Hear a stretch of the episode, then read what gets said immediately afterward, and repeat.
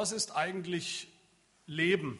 Was ist eigentlich menschliches Leben? Das ist sicherlich eine, wenn nicht die Frage überhaupt, die Frage der Philosophie, die Frage, die denkende Menschen seit Menschengedenken beschäftigt.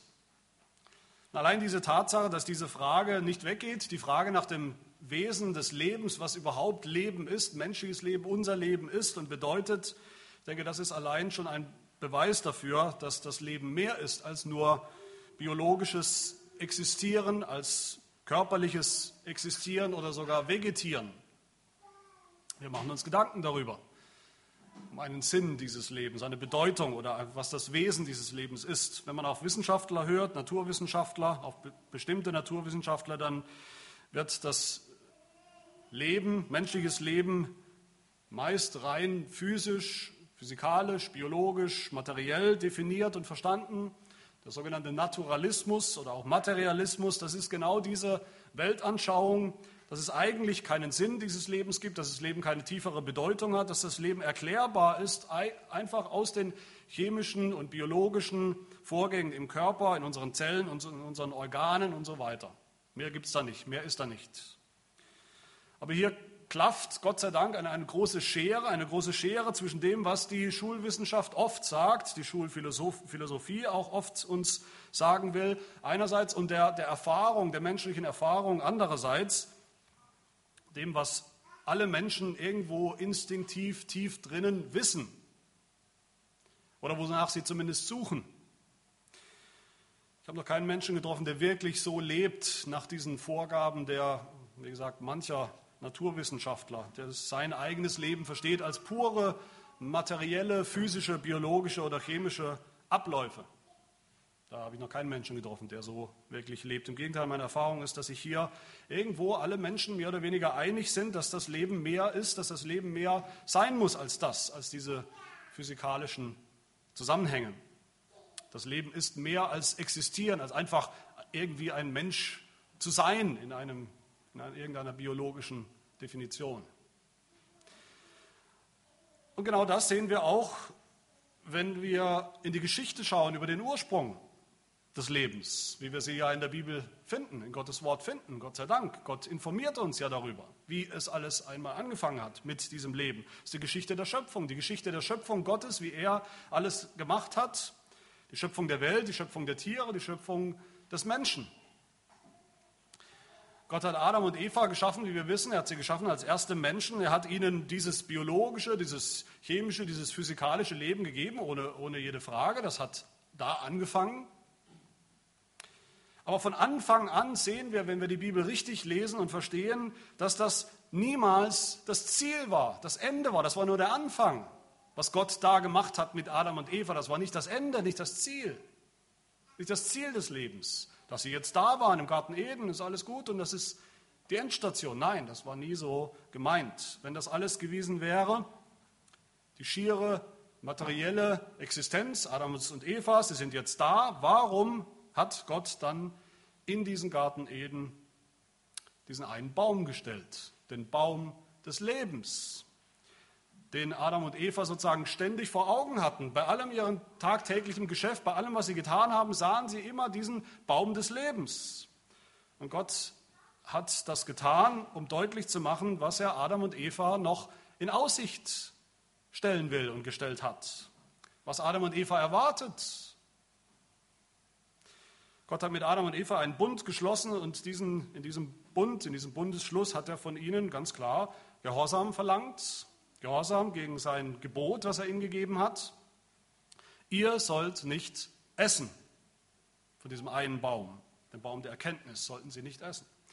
Und in diesem, in diesem Arrangement, in diesem Bundesschuss gab es Bedingungen, nämlich die Bedingung des Gehorsams. Sie sollten absolut, vollkommen gehorchen diesem Gebot. Und in diesem Bund gab es auch Konsequenzen. Wenn du Adam isst, wenn du ungehorsam bist, hat Gott zu ihm, zu ihm gesagt, zu ihnen gesagt, dann wirst du gewiss sterben. Das war die Konsequenz, die angedrohte. Und zwar nicht sterben allein physisch, materiell, dein Körper wird dann sterben und verrotten. Der ganze Mensch wird dann sterben. Die Einheit von Leib und Seele, der ganze Mensch wird dann, ist dann dem Tod verfallen. Aber umgekehrt hat Gott gesagt, wenn du gehorsam bist, hat er Adam in Aussicht gestellt, wenn du tust, was ich sage, dann wirst du leben. Dann werde ich dir geben, von diesem Baum des Lebens zu essen. Und dann erst wirst du wirklich sehen, was es bedeutet, zu leben. Echtes, wahres Leben, Leben an Leib und Seele. In unserem Text von heute greift der Apostel Paulus genau diese Geschichte oder Vorgeschichte, wenn wir so wollen, greift er auch. Auch da ist die Rede, wenn wir es äh, gesehen und ähm, gemerkt haben, die Rede vom Leben, vom Leben als Ziel. Nicht von dem Leben, was wir sowieso als Menschen alle schon haben, sondern vom Leben als Ziel. Zweimal gleich wird uns hier dieses Ziel in Aussicht gestellt. Einmal in Vers 11, wo es heißt, der Gerechte wird aus Glauben leben und einmal in Vers 12, wo es heißt, das Gesetz sagt, der Mensch, der diese Dinge tut, wird durch sie leben. In beiden Fällen ein Leben, was er noch nicht hat.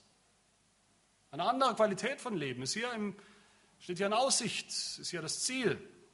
In beiden Fällen geht es um dasselbe, eine Ziel, das Leben, nicht rein physisches Leben, physikalisches Leben, sondern das wahre Leben. Die Bibel sagt dazu, das ewige Leben. Und das ewige Leben bedeutet nicht einfach, wie wir oft fälschlicherweise denken, ein Leben, ein zeitloses Leben, was irgendwann anfängt nach unserem Tod, außerhalb der Zeit.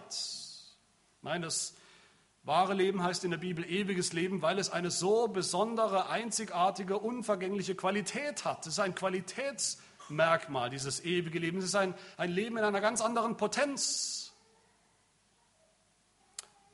Ein Leben, das so viel bedeutsamer, so viel besser ist als reine materielle Existenz. Es ist das Leben, zu dem wir von Anfang an geschaffen waren von Gott, als Ziel, als Ziel der Verheißung, als Versprechen Gottes in diesem Baum des Lebens an Adam und Eva.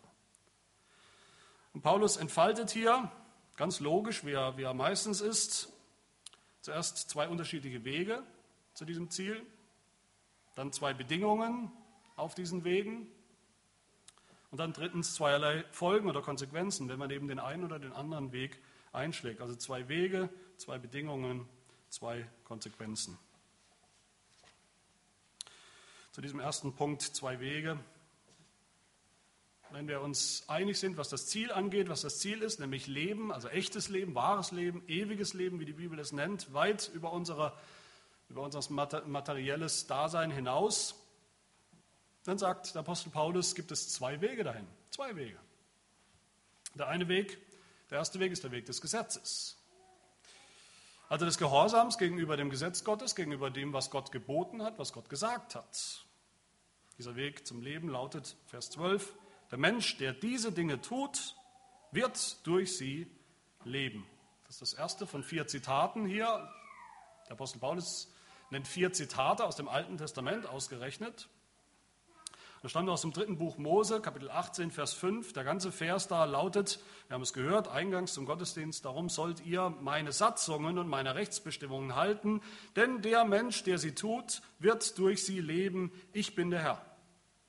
Das heißt, der Mensch, der die Satzungen, die Rechtsbestimmungen Gottes, die Gebote Gottes, alle Gebote Gottes, wie sie in den fünf Büchern Mose eben aufgelistet sind, wer das hält, wer das tut, der wird dadurch leben das wahre Leben bekommen.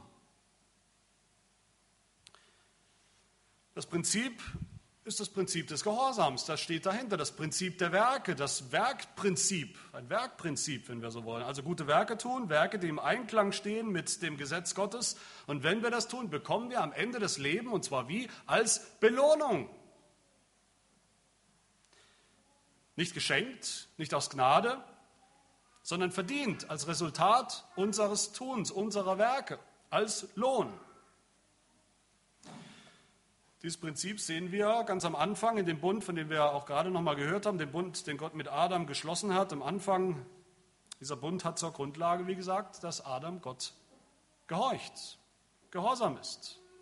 Und zwar in allem, vollkommen, nicht ein bisschen.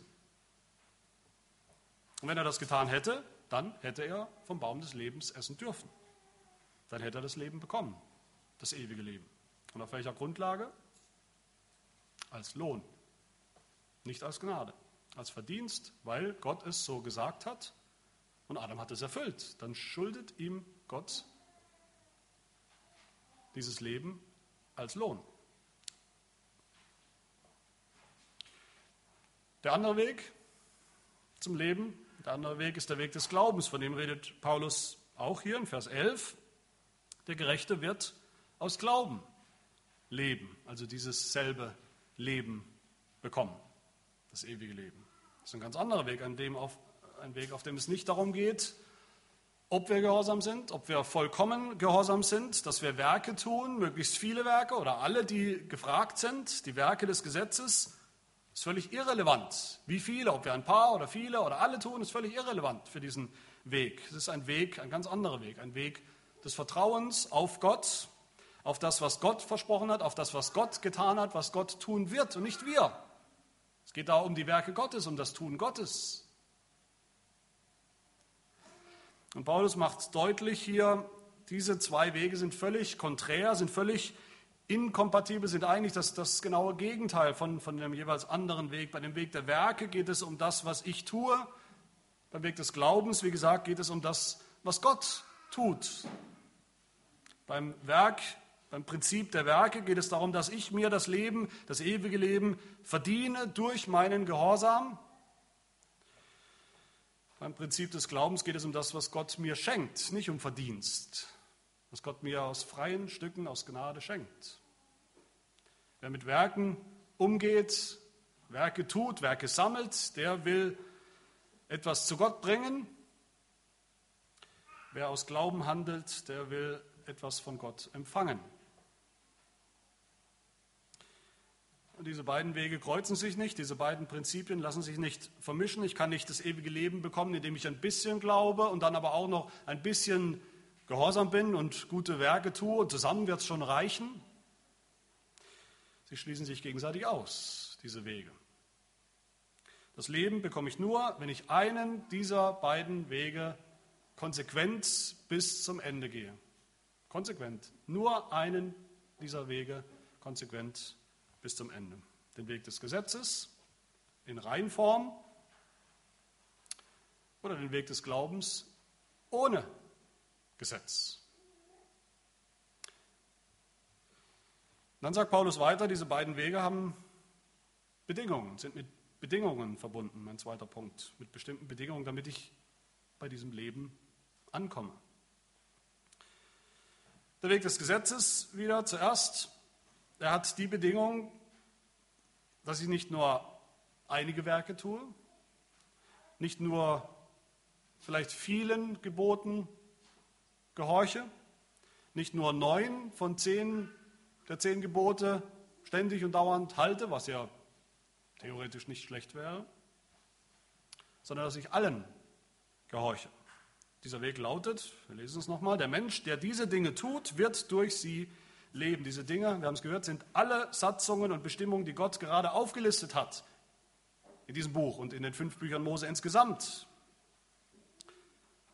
Und wer das noch nicht glaubt, das ist, äh, der liest es spätestens in Vers 10 nochmal ausdrücklich, wo es heißt, verflucht ist jeder, der nicht bleibt in allem, was im Buch des Gesetzes geschrieben steht, um es zu tun. In allem, in allem, was geschrieben steht, in allem, was Gott offenbart hat als sein Wille, als sein Gesetz. Die Juden haben eine Tradition, dass es in den fünf Büchern Mose 613 Gesetze gibt. Das ist sehr umstritten. Die Zählung ist ein bisschen willkürlich. Aber wir wissen auf jeden Fall, dass es in der Tendenz stimmt, dass es sehr, sehr viele Gesetze, einzelne Gesetze und Gebote gibt im Alten Testament. Und die Bedingung ist, die Bedingung dieses Weges ist, dass wir alle davon halten.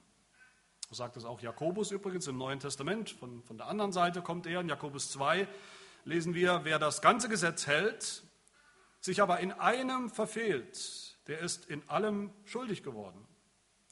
Denn der, welcher gesagt hat, du sollst nicht Ehe brechen, in mein Eingebot, der hat auch gesagt, du sollst nicht töten.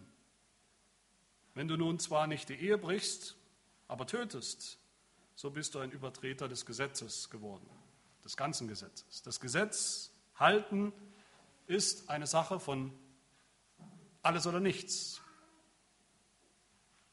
Ein bisschen Gesetz halten ist gar kein Gesetz halten. Wir begegnen immer wieder Menschen, die sagen oder denken, Gott kennt uns doch, Gott weiß, wie wir sind, Gott kennt unsere Schwachheit, Gott weiß, dass wir sind alle keine vollkommenen Menschen, natürlich nicht. Gott hat keine vollkommenen Menschen geschaffen. Gott fordert keine Vollkommenheit von uns. Wie könnte er das? Er fordert einfach, dass jeder in Bezug auf das Gesetz, Gehorsam, jeder tut, was er kann. Sich anstrengt, sich zusammenreißt und jeder tut, was er kann. Das ist nicht Vollkommenheit, aber das ist eben unser Bestes. Das ist interessanterweise ein Slogan, wie er im Mittelalter weit verbreitet war. Der lautet, denen, die ihr Bestes geben, wird Gott die Gnade nicht verweigern. Denen, die ihr Bestes geben, ist nicht Vollkommenheit, ist nicht vollkommener Gehorsam, aber denen, die eben ihr Bestes geben, denen wird Gott sicherlich die Gnade nicht verweigern. Doch wird er. Gott wird diesen Menschen seine Gnade verweigern. Und warum? Weil diese Menschen überhaupt nicht auf dem Weg der Gnade sind. Sie sind, wie gesagt, auf dem Weg des Gesetzes. Und da ist Gott nicht gnädig. Da lässt er nicht fünfe gerade sein. Wie war es bei Adam? Wenn wir nochmal zurückschauen. Adam war sicher in vielem gehorsam. In vielem war er Gott gehorsam, aber in dem einen nicht. Und damit hat er alles verspielt, wie wir wissen, dass die Geschichte weitergeht. Der Weg des Gesetzes ist ein Weg des bedingungslosen Gehorsams. Das ist die Bedingung. Und der andere Weg, der Weg des Glaubens, der hat auch eine Bedingung, nämlich, dass wir nur glauben. Dass wir nur glauben. Das Wörtchen nur ist entscheidend. Das klingt zunächst mal ganz einfach, traumhaft einfach, nur glauben, einfach nur glauben. Aber jeder, der es schon mal versucht hat, jeder Christ, der das versucht, weiß, dass es gar nicht so einfach ist, immer nur aus Glauben zu handeln. Es geht uns gegen die Natur. Wir sind von Natur eben nicht so, dass uns das leicht fällt, ganz im Gegenteil. Aber die Bedingung für diesen Weg, dass wir zum Leben kommen, zum ewigen Leben, ist, dass wir nicht auf ein einziges Werk schauen, nicht auf einen einzigen Punkt des Gehorsams als Grundlage, als Bedingung, sondern allein im Glauben auf Gott schauen, was er versprochen hat. Während ich also auf diesem ersten Weg, auf dem Weg des Gesetzes, alle Werke tun muss, alle Gesetze halten muss, darf ich dem, auf dem anderen Weg, auf dem Weg des Glaubens, darf ich kein einziges vollbringen und vorbringen vor Gott und sagen, schau doch her Gott, ich, ich habe es wenigstens versucht, ich bin wenigstens ein bisschen gehorsam gewesen. Das musst du doch anerkennen in Bezug auf, auf das Heil. Der Apostel Paulus in der, in der Auseinandersetzung mit den Irrlehrern, das ist ja sein, sein Hintergrund, warum er diesen Brief schreibt, mit den Irrlehrern, die forderten oder gefordert haben, dass die Galater Christen sich doch wenigstens beschneiden lassen sollen. Ist okay, das sind Heiden, die jetzt gläubig geworden sind, die jetzt Christen sind. Das ist ein bisschen anders als wir, ehemalige Juden, die gläubig sind, natürlich. Aber wenigstens sollen sie sich doch beschneiden lassen. Wenigstens dieses eine Gesetz sollen sie doch halten und erfüllen. Das ist eigentlich eine Kleinigkeit, ein kleiner Eingriff, das verheilt schnell, Thema erledigt. dazu sagt Paulus im Galaterbrief in Kapitel 5, Vers 3, Galater 5, Vers 3, ich bezeuge jedem Menschen, der sich beschneiden lässt, dass er verpflichtet ist, das ganze Gesetz zu halten. Also wer anfängt mit der Beschneidung, wer diesen kleinen ersten Schritt im Gesetz tut, damit er ein ordentlicher Christ ist, der muss bitteschön auch den ganzen Weg gehen, den ganzen Weg des Gesetzes, sagt Paulus. Ein kleines Gesetz, ein kleiner Akt des Gehorsams, der Erfüllung des Gesetzes und schon sind wir schuldig, den ganzen Weg zu gehen, den Weg des Gesetzes. Oder es ist alles verloren, alles oder nichts, wie gesagt. Und dann entfaltet Paulus drittens Konsequenzen von diesen beiden Wegen. Egal welchen wir einschlagen, beide haben Konsequenzen. Das ist mein dritter und letzter Punkt, die Konsequenzen.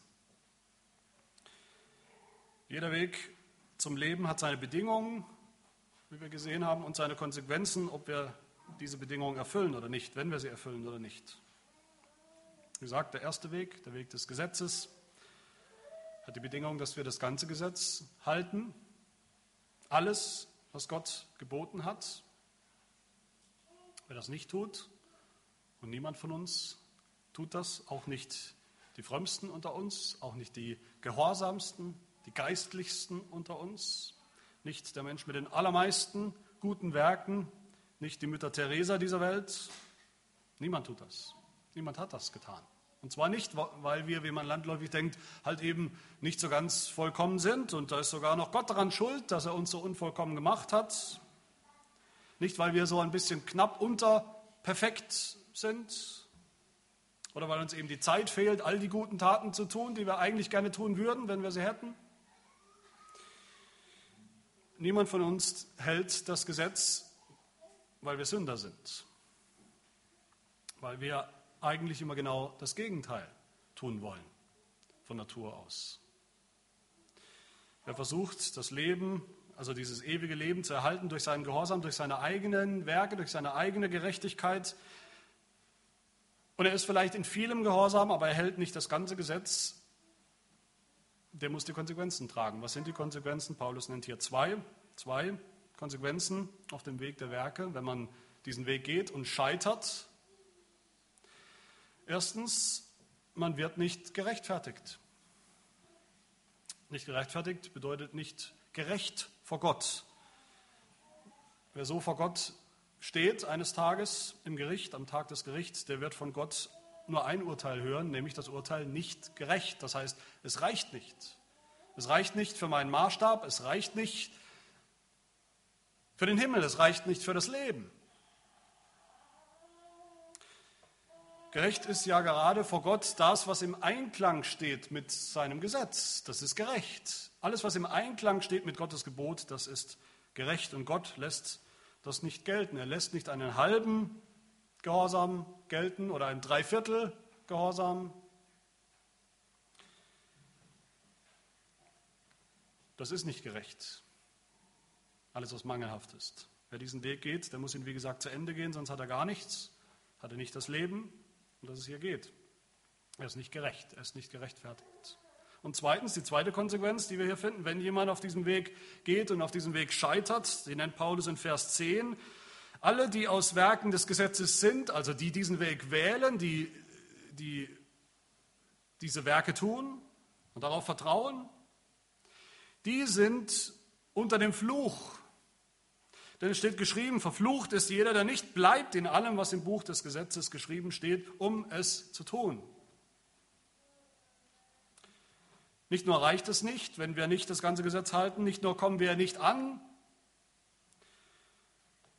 bekommen nicht das ewige Leben, scheitern sozusagen knapp davor, nein, es steht noch viel schlimmer um uns. Wer hier scheitert, der steht dazu noch unter dem Fluch Gottes, unter dem Fluch Gottes. Warum? Gott ist ein gerechter Gott. Er hat diesen Maßstab der Gerechtigkeit erfunden.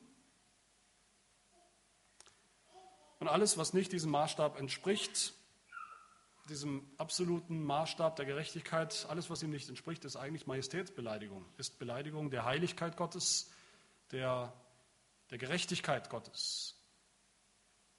Und das kann Gott nicht akzeptieren, das wird er nicht akzeptieren, sondern er wird es aus seinem Mund ausspucken und er wird uns verfluchen. So war es bei Adam.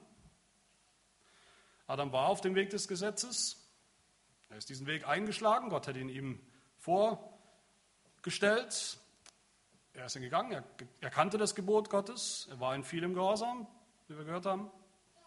Aber was diesen Baum anging, dieses eine Gebot, da war er nicht gehorsam. Vielleicht dachte er auch, das wird ja nicht so schlimm sein. Ich bin halt bei allen anderen Sachen gehorsam. Dann wird es ja jetzt nicht auf dieses eine Gebot ankommen. Aber die Konsequenz, die ihn mit voller Breitseite erwischt hat, die Konsequenz, wie Gott sie ihm auch angedroht hatte, die Konsequenz war der Tod. Und die Konsequenz war, dass Gott ihn und die Frau, Adam und Eva, verflucht hat.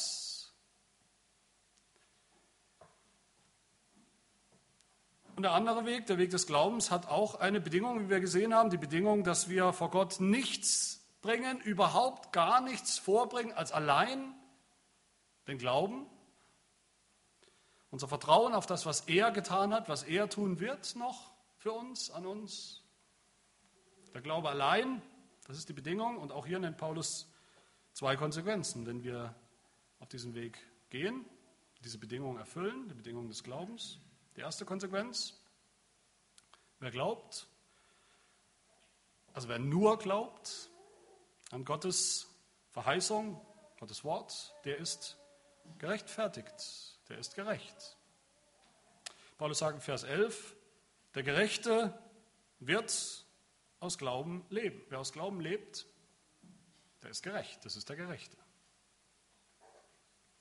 Den nimmt Gott an als gerecht. So haben wir es bei Abraham gesehen. Noch letzte Woche haben wir uns mit der Person Abrahams beschäftigt. Das beschäftigt uns auch noch weiter, weil Paulus immer, immer wieder Abraham als Beispiel anführt. Abraham war, wie wir wissen aus seiner Biografie, nicht immer gehorsam. Noch lange nicht immer gehorsam. Abraham, Abraham war ein, ein ganz schön schlimmer Finger manchmal. Er hat lange nicht das ganze Gesetz gehalten und doch hat Gott ihn gerecht genannt, gerecht gesprochen, gerechtfertigt. Warum? Weil er glaubte, sagt die Schrift. Galater 3, Vers 6, ein paar Verse zurück. Abraham glaubte Gott und das wurde ihm zur Gerechtigkeit angerechnet, dass er geglaubt hat. Wer glaubt, der ist gerecht. Das reicht. Die zweite Konsequenz, wer glaubt, der wird gesegnet. Der ist gesegnet. Vers 14, damit der Segen Abrahams zu den Heiden bis hin zu uns komme. Wer glaubt wie Abraham, der ist nicht nur gerecht wie Abraham, der empfängt auch den Segen Abrahams. Fluch oder Segen, das ist kein Zufall, dass das hier uns so gegenübergestellt wird. Fluch oder Segen, das sind die zwei möglichen Konsequenzen von diesen beiden Wegen. Der Fluch des Gesetzes oder der Segen Abrahams, der Segen des Evangeliums. Fluch für die, die meinen, auf dem Weg des Gesetzes könnten sie das Leben finden? Könnte es reichen vor Gott? Könnten sie gerecht, als gerecht anerkannt werden? Die aber nicht vollkommen gehorsam sind? Aber Segen für die, die auf dem Weg des Glaubens zu Gott kommen. Das sind die ultimativen Konsequenzen. Und zum Schluss stellt sich natürlich die Frage, die Frage an uns, welchen Weg wählen wir? Auf welchem Weg sind wir unterwegs? Und das ist vielleicht gar nicht so einfach zu beantworten, manchmal, wie es vielleicht auf den ersten Blick scheint. Ich habe diese beiden Wege, die, die Wege zum, zum Leben, bisher so dargestellt, als, könnten, als wären es einfach zwei Optionen, als könnten wir da frei wählen. Der eine sagt vielleicht, ich probiere es mal mit Gehorsam, mal schauen, wie weit ich komme. Und der andere sagt, ich versuche es erst gar nicht mit Gehorsam, ich, ich glaube einfach nur. Wer das so versteht, als zwei Optionen, zwischen denen wir frei wählen können, der hat das eigentliche Problem nicht verstanden. Unser Problem ist nämlich, dass wir gar nicht die Wahl haben. Es geht gar nicht um eine freie Wahl. Wir haben keine freie Wahl an dieser Stelle. Wir werden geboren. Wenn wir geboren werden, haben wir nicht die Wahl. Wir werden in ein Dilemma hineingeboren, ob wir wollen oder nicht. Wir werden nicht gefragt. Einerseits sind wir von Anfang an unter dem Gesetz. Wir sind konfrontiert von Anfang an mit dem, was Gott gesagt hat, mit dem, was Gott geboten hat, mit seinem Gesetz, mit seinem unbeugsamen Maßstab, der ja nicht einfach weggeht, sich nicht einfach in Luft auflöst, dadurch, dass ich vielleicht schwach bin, dass ich vielleicht ein Sünder bin. Er bleibt ja bestehen. Und sobald wir anfangen zu handeln, bewusst zu handeln, als, als Kinder, die heranwachsen, versuchen wir, und wir Erwachsene genauso, wir versuchen dann, das liegt in unserer Natur, wir versuchen Gott mit unserem Tun, mit unseren Werken zu besänftigen. Wir wissen, wir haben ein Problem als Sündern. Was tun wir dagegen? Wir tun einfach noch ein bisschen mehr. Das liegt uns im Blut. Das Fleisch, das ist das Sünd, unser sündhaftes Wesen, das Fleisch will Werke tun. Der natürliche Mensch wie die Bibel den Sünder nennt, der will und der muss immer ständig an diesem Projekt seiner eigenen Gerechtigkeit vor Gott basteln und zimmern den ganzen Tag lang. Und andererseits, das ist die eine Seite, wir merken, wir sind unter diesem Gesetz und andererseits merken wir, das ist das Dilemma, dass wir das all das nicht können. Dass wir scheitern, dass wir es nicht mehr können, dass wir es seit dem Sündenfall schon nicht mehr können. Noch bevor wir richtig angefangen haben mit irgendwelchen Werken, mit irgendwelchen Gehorsam, erkennen wir, dass wir schon gefallen sind, dass wir mangelhaft sind, dass wir Sünder sind.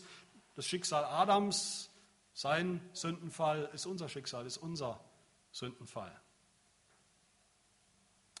Der Weg des Gesetzes führt nicht zum Leben, nicht mehr. Er ist eine Sackgasse von Anfang an. Wir müssen ihn eigentlich gehen, aber wir können ihn nicht mehr gehen. Der Weg des Gesetzes ist wie eine eingestürzte Brücke. Niemand kommt lebendig auf der anderen Seite an. Und deshalb bleiben uns nur die Konsequenzen dieses Weges, bleibt uns nur der Fluch. Über all das, was wir sind, was wir nicht tun, was wir nicht gehalten haben, wo wir nicht gehorsam gewesen sind. Und liebe Gemeinde, hier sind wir endlich bei, der, bei meiner Lieblingsbotschaft, hier sind wir endlich beim Evangelium. Das Evangelium, das wir hier finden in diesen Versen, es ist, dass Jesus Christus gekommen ist, dass er Mensch geworden ist. Er ist gekommen, sagt die Bibel, als zweiter Adam. Als zweiter Adam hat Jesus genau zwei Dinge getan. Er ist den Weg des Gesetzes gegangen, den Weg des gebrochenen Gesetzes ist er gegangen. Das ist der verfluchte Weg. Das ist das Erste, was Jesus getan hat. Wie es hier heißt, allen alle, die aus Werken des Gesetzes sind, die sind unter dem Fluch, denn es steht geschrieben, verflucht ist jeder, der nicht bleibt in allem, was im Buch des Gesetzes geschrieben steht, um es zu tun. Und so, und deshalb war Adam verflucht, so sind wir verflucht von Anfang an, schon wenn wir geboren werden, sind wir unter diesem Fluch. Und Jesus kam als Mensch, als ein Adam, um diesen Fluch auf sich zu nehmen. So steht es hier in Vers 13.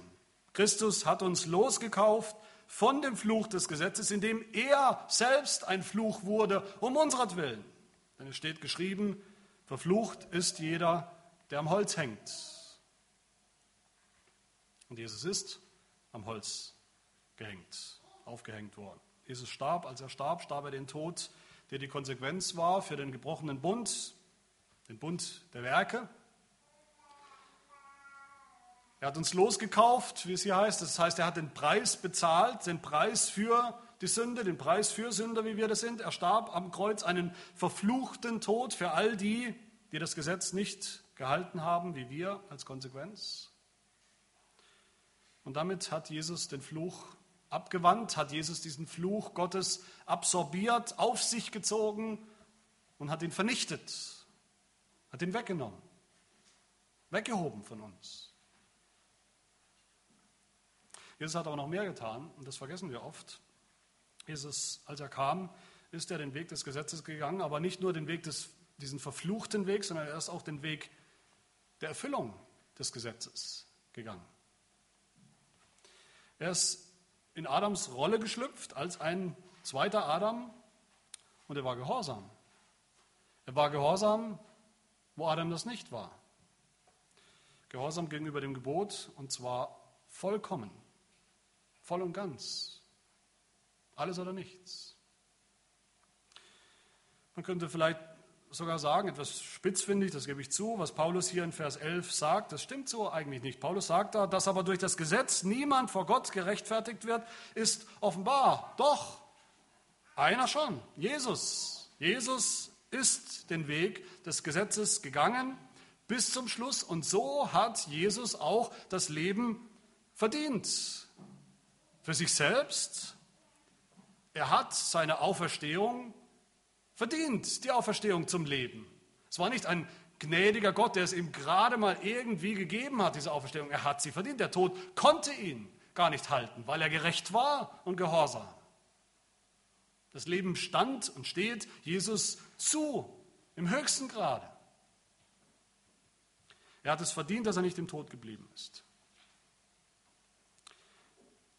Jesus ist nicht gekommen, um das Gesetz oder die Propheten aufzulösen, wie er selbst sagt, sondern um das Gesetz zu erfüllen. Und das hat er getan. Er kam und er sagte zu Gott, seinem Vater, Hebräer 10, siehe, ich komme, um deinen Willen, o oh Gott, zu tun. Und das hat er getan, das hat er in Vollkommenheit getan. Den Willen Gottes, das Gebot Gottes getan. Und so hat er das Leben bekommen. Und weil Jesus gekommen ist als Mensch, wie wir, konnte er all das für uns tun, für andere Menschen. Weil Jesus gekommen ist als zweiter Adam, konnte er das, dieses Dilemma des gefallenen Adams, des Sündenfalls von uns nehmen, mit all seinen Konsequenzen. Weil er selbst, weil Jesus selbst verflucht wurde, hat er den Fluch das Problem des Fluchs gelöst, hat er den Fluch von uns genommen. Weil er gehorsam war, hat er den Anspruch Gottes, den Anspruch des Gesetzes, der ja wie gesagt immer noch besteht, für uns ein für allemal erfüllt, sodass wir nicht mehr daran scheitern können, wenn wir im Glauben an ihn leben. Jesus hat diesen Weg des Glaubens eröffnet für uns, diesen zweiten Weg hat er eröffnet, wenn wir glauben. Dann gilt uns all das. Wenn wir glauben heute, dann sind wir gerecht vor Gott obwohl wir wissen, obwohl Gott weiß, dass wir in uns selbst ungerecht sind, dass wir Sünder sind. Wir sind dann gerecht vor Gott, weil seine Gerechtigkeit, Jesu Gerechtigkeit für uns gilt und für uns reicht. Sie reicht immer, sie ist vollkommen. Wenn wir glauben an Jesus, dann kommt der Segen zu uns, wie es hier heißt, der Segen Abrahams, dass wir den Geist empfangen, Vers 14, sodass wir Kinder Gottes heißen, dass wir Kinder Gottes sind, dass wir Erben der Verheißung sind, der Verheißung, die schon Abraham bekommen hat. Und der gilt bis heute. Wenn wir an Jesus glauben, dann bekommen wir das, was von Anfang an verheißen hat, womit wir angefangen, hat, nämlich, angefangen haben, nämlich das Leben, das wahre Leben. Dann bekommen wir auf diesem Weg, diesem Weg des Glaubens am Ende, dieses wahre und ewige Leben. Johannes 10, Vers 10 spricht Jesus, ich bin gekommen, damit Sie, die meinen, mein Volk, damit Sie das Leben haben und es im Überfluss haben. Das Leben im Überfluss, das ist genau dieses Leben, das Paulus uns hier vor Augen hält, das Gott uns vor Augen hält, das er uns verspricht. Wenn wir an ihn glauben, dann erkennen wir am Ende, dass Jesus Christus selbst das wahre Leben ist, dass er selbst das ewige Leben ist. Johannes 11 spricht Jesus, ich bin die Auferstehung und das Leben. Wer an mich glaubt, wird leben, auch wenn er stirbt. Weil wenn wir an Jesus glauben, dann glauben wir an das Leben schlechthin. 1. Johannes 5, darin besteht das Zeugnis, dass Gott uns ewiges Leben gegeben hat und dieses Leben ist in seinem Sohn. Dieser ist der wahrhaftige Gott und das ewige Leben. Das ist er. Deshalb ist er auch nirgendwo anders zu finden als bei Jesus Christus im Glauben an ihn. Jesus hat uns den Weg hinein in das Paradies, in das alte Paradies, in den alten Garten Eden wieder eröffnet, der ja bewacht wurde von diesen Cherubim. Aber er hat uns den Weg in das Paradies nicht wieder eröffnet, damit wir jetzt darin bleiben, existieren vielleicht, wie Adam zunächst. Nein, das Leben, das Adam damals hatte, haben wir gesehen, das war noch nicht das höchste Leben, das war noch nicht das ewige Leben, das Leben, nach dem wir uns alle zu Recht sehnen, Jesus hat uns in seinem Leiden und in seinem Gehorsam, in diesen beiden Dingen, die er getan hat im Evangelium, hat er uns das Recht erkauft, jetzt endlich von diesem Baum des Lebens zu nehmen und zu essen. Und so das Leben zu bekommen, das Adam nur in Aussicht gestellt wurde, das er aber nicht erreicht hat, zumindest nicht in Eden. Jesus hat uns das Recht erkauft, auf dieses ewige Leben. Im Glauben an ihn überwinden wir den Fluch und den Tod. So heißt es in der Offenbarung am Ende der Bibel nicht zufällig. Offenbarung 2, wer überwindet, dem will ich zu essen geben von dem Baum des Lebens, der in der Mitte des Paradieses Gottes ist. Und Offenbarung 22 spricht Jesus die glückselig. Er sagt, glückselig sind, die ihre Gewänder gewaschen haben, im Blut Jesu gewaschen haben, damit sie Anrecht haben, Anrecht an dem Baum des Lebens und durch die Tore in die Stadt eingehen können.